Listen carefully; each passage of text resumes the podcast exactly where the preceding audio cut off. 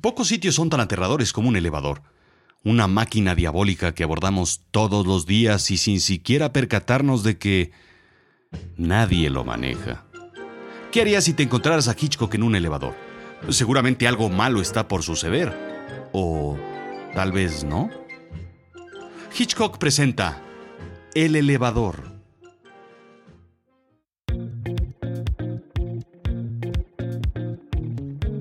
Yo soy Rodrigo Job y yo te cuento.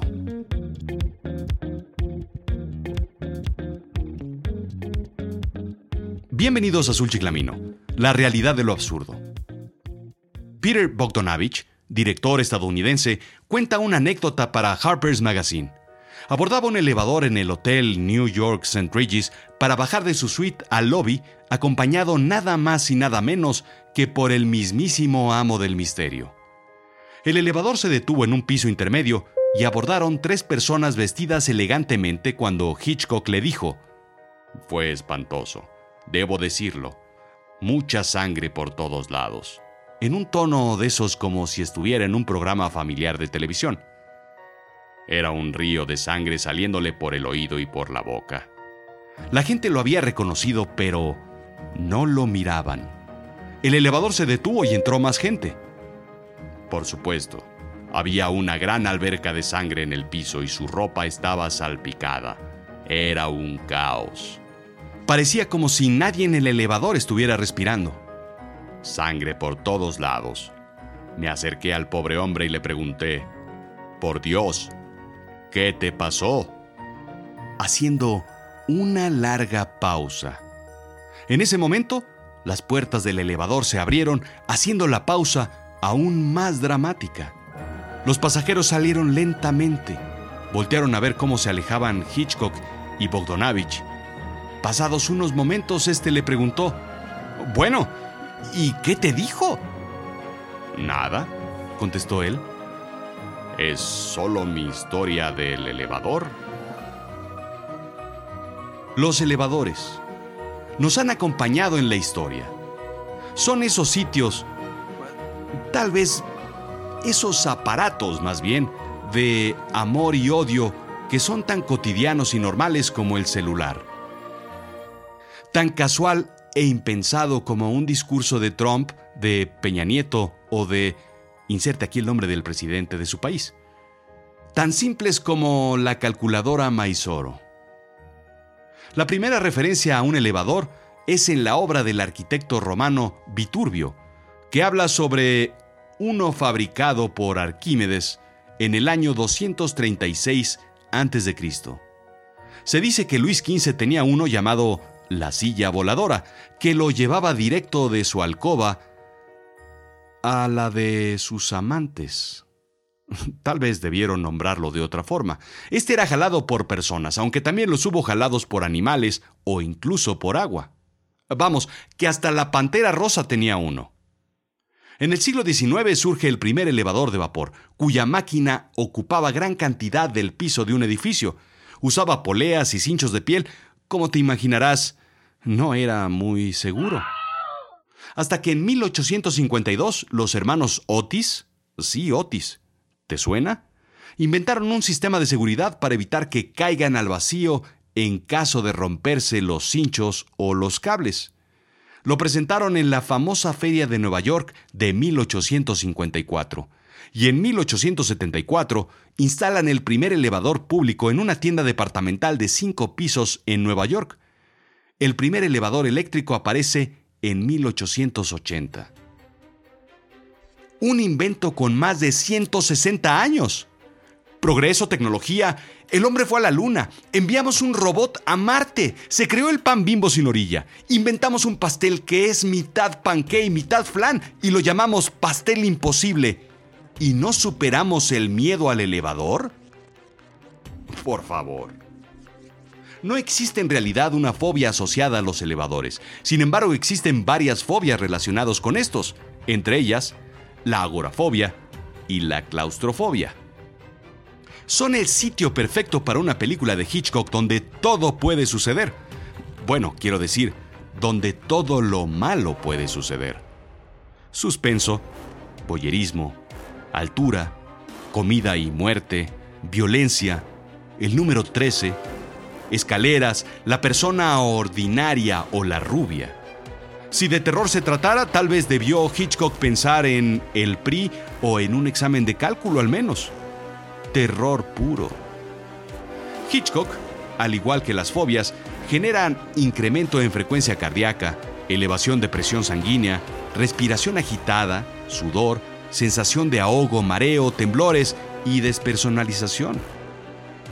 La agorafobia, según Medline Plus, es un trastorno que consiste en un miedo y una ansiedad intensos por estar en lugares de difícil acceso o escape difícil o donde no se pueda disponer de ayuda. Involucra miedo a las multitudes, puentes o espacios exteriores. Mismos síntomas causan la claustrofobia, el temor a los espacios cerrados. Nuestro cerebro nos transporta al peor escenario que puede suceder porque hay poco que ver, poco que pensar, poco que compartir en un espacio de dos por dos. Pero ¿qué es lo peor que puede suceder? Difícilmente una bolseada o robarte la cartera o tal vez abrirte la bolsa. Tal vez un leve arrimón. Sin embargo, lo peor que puede suceder es probablemente ser víctima, sí, víctima de una flatulencia algo que no va más allá de una molestia o indisposición debido a la acumulación excesiva de gases en el aparato digestivo. Así es que, ¿qué tantos accidentes suceden en los elevadores? A pesar de que es un sitio que debe dar miedo, ¿sabes? Son bastante seguros. Health and Safety Executive del gobierno británico reporta 266 lesiones de accidentes de elevador desde el 2002 y tan solo cuatro muertes en el Reino Unido. Hay más muertes en Romeo y Julieta. Cuatro muertes no es nada. Mueren más personas en una telenovela o en cualquier caricatura japonesa. Según consumerswatch.com, en un artículo del LA Times, solo en Estados Unidos 18 mil millones de pasajeros viajan en elevador al año.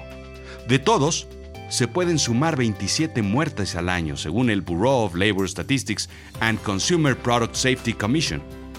Es una tasa de fatalidad del 0.0000015% por viaje. O sea, una persona muere cada 666 millones de viajes. Interesante cifra, ¿no? ¿Obra tuya, Lucifer?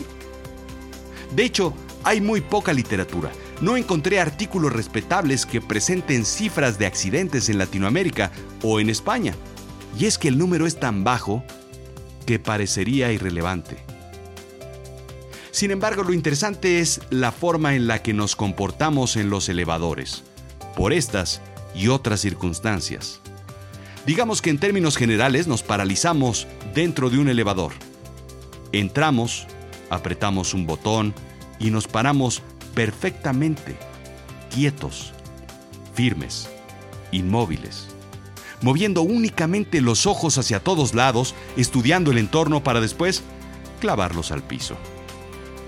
Un tema completamente irrelevante durante todo el día de cualquiera de nosotros es el uso del elevador, y ese es precisamente el logro de vida del doctor Lee Gray de la Universidad de North Carolina en Charlotte. El estudio del comportamiento de las personas en los elevadores. Por si no hubiera cosas importantes que estudiar como el comportamiento de los psicópatas o el decremento de la población de las vaquitas marinas, sí, hay alguien que estudia el comportamiento de las personas en los elevadores. La gente lo conoce como The Elevator Guy. Y no, no es el que lo repara, es el que los estudia. Todo se reduce a reglas de etiqueta un poco extrañas. Cualquier conversación se detiene por completo al adentrarse en la pesada atmósfera de un elevador. El protocolo es voltear todos hacia la puerta. Si alguien más entra, debemos movernos. Todos saben hacia dónde moverse. Es algo así como una coreografía de payaso de rodeo. Cuando estás solo, puedes hacer lo que quieras dentro de un elevador. Eres el dueño, es tu espacio, es tu sitio por completo. Pero aquí lo interesante. Si son dos las personas que ocupan el elevador, se ocupan los puntos que generan la mayor distancia, es decir, dos esquinas. Cuando entra una tercera persona, se forma un triángulo entre los tres. La cuarta genera un cuadrado, maximizando nuevamente la distancia entre todas las personas. Y un quinto personaje ocupa, pues, donde puede ubicarse el sitio de en medio. Un sexto pasajero hará que todo se mueva distinto, ya que no hay ni espacio ni un sitio adicional, por lo que comienza una lucha de territorialidad. Los del interior por defender su espacio y el nuevo por conseguir un sitio. El Hakuna Matata ha terminado. Comienza el ciclo de vida, la pelea por la supervivencia. Más sobre este protocolo, pues básicamente no cruzar miradas. Silencio total. Mirar al suelo o al celular. Aunque en realidad antes se miraba al indicador de piso, hoy ya no. El gran tema, igual que en un Volkswagen, bocho o un escarabajo, el tema es falta de espacio. No hay suficiente espacio, dice la profesora Babette Greenberg, psicóloga clínica del Free University of Berlin. Normalmente, continúa, cuando conocemos a alguien estamos a un brazo de distancia de ellos. En un elevador, esas distancias son inusuales, no es natural. The Elevator Guy coincide en que hay un debilitamiento de personalidad en los individuos en el interior de un elevador causando ansiedad. El estar en una máquina en movimiento, encerrados, sin control, sin saber cómo funciona o sin conocer el estado de la maquinaria o su nivel de mantenimiento, genera ansiedad. Sin embargo, sabemos que son más seguros que los automóviles y más efectivos que un condón. Decidimos asumir ese riesgo. ¿Por qué? Por evitar la pereza de subir uno, dos, cinco o veinte pisos por las escaleras. ¿Que no? Lo cierto es que ya lo verás. De ahora en adelante, cada vez que te subas a un elevador intentarás comprobar la teoría del dado, excepto del número 3. La gente se comporta como los puntitos de un dado. Uno en el centro o por todas las partes del elevador. Dos personas en las esquinas, como en el dado. Cuatro en las cuatro esquinas, cinco uno al centro. Siempre lo harás. Incluso romperás la regla del teléfono y lo dejarás en tu bolsa. Oh, yo lo sé. Anda, dime si funciona o no. Yo llevo meses analizándolo. ¿Y sabes? No puedo parar. Esto fue Azul Chiclamino, la realidad de lo absurdo. Yo soy Rodrigo Job. Sígueme en Twitter, arroba rodrigo-job, en Instagram, rodrigo-job, y ayúdame por favor calificando con 5 estrellitas, regálame corazoncitos o escribe un review. De eso vive este programa. Gracias. Y por si se lo preguntan, 6. 6 muertos en Romeo y Julieta. ¿Quieres saber más? Macbeth, 8 muertos, Hamlet, 9 muertos, Rey Lear, tan solo 10. La más sangrienta, Tito. 14 muertos en 5 actos. ¿Qué hubo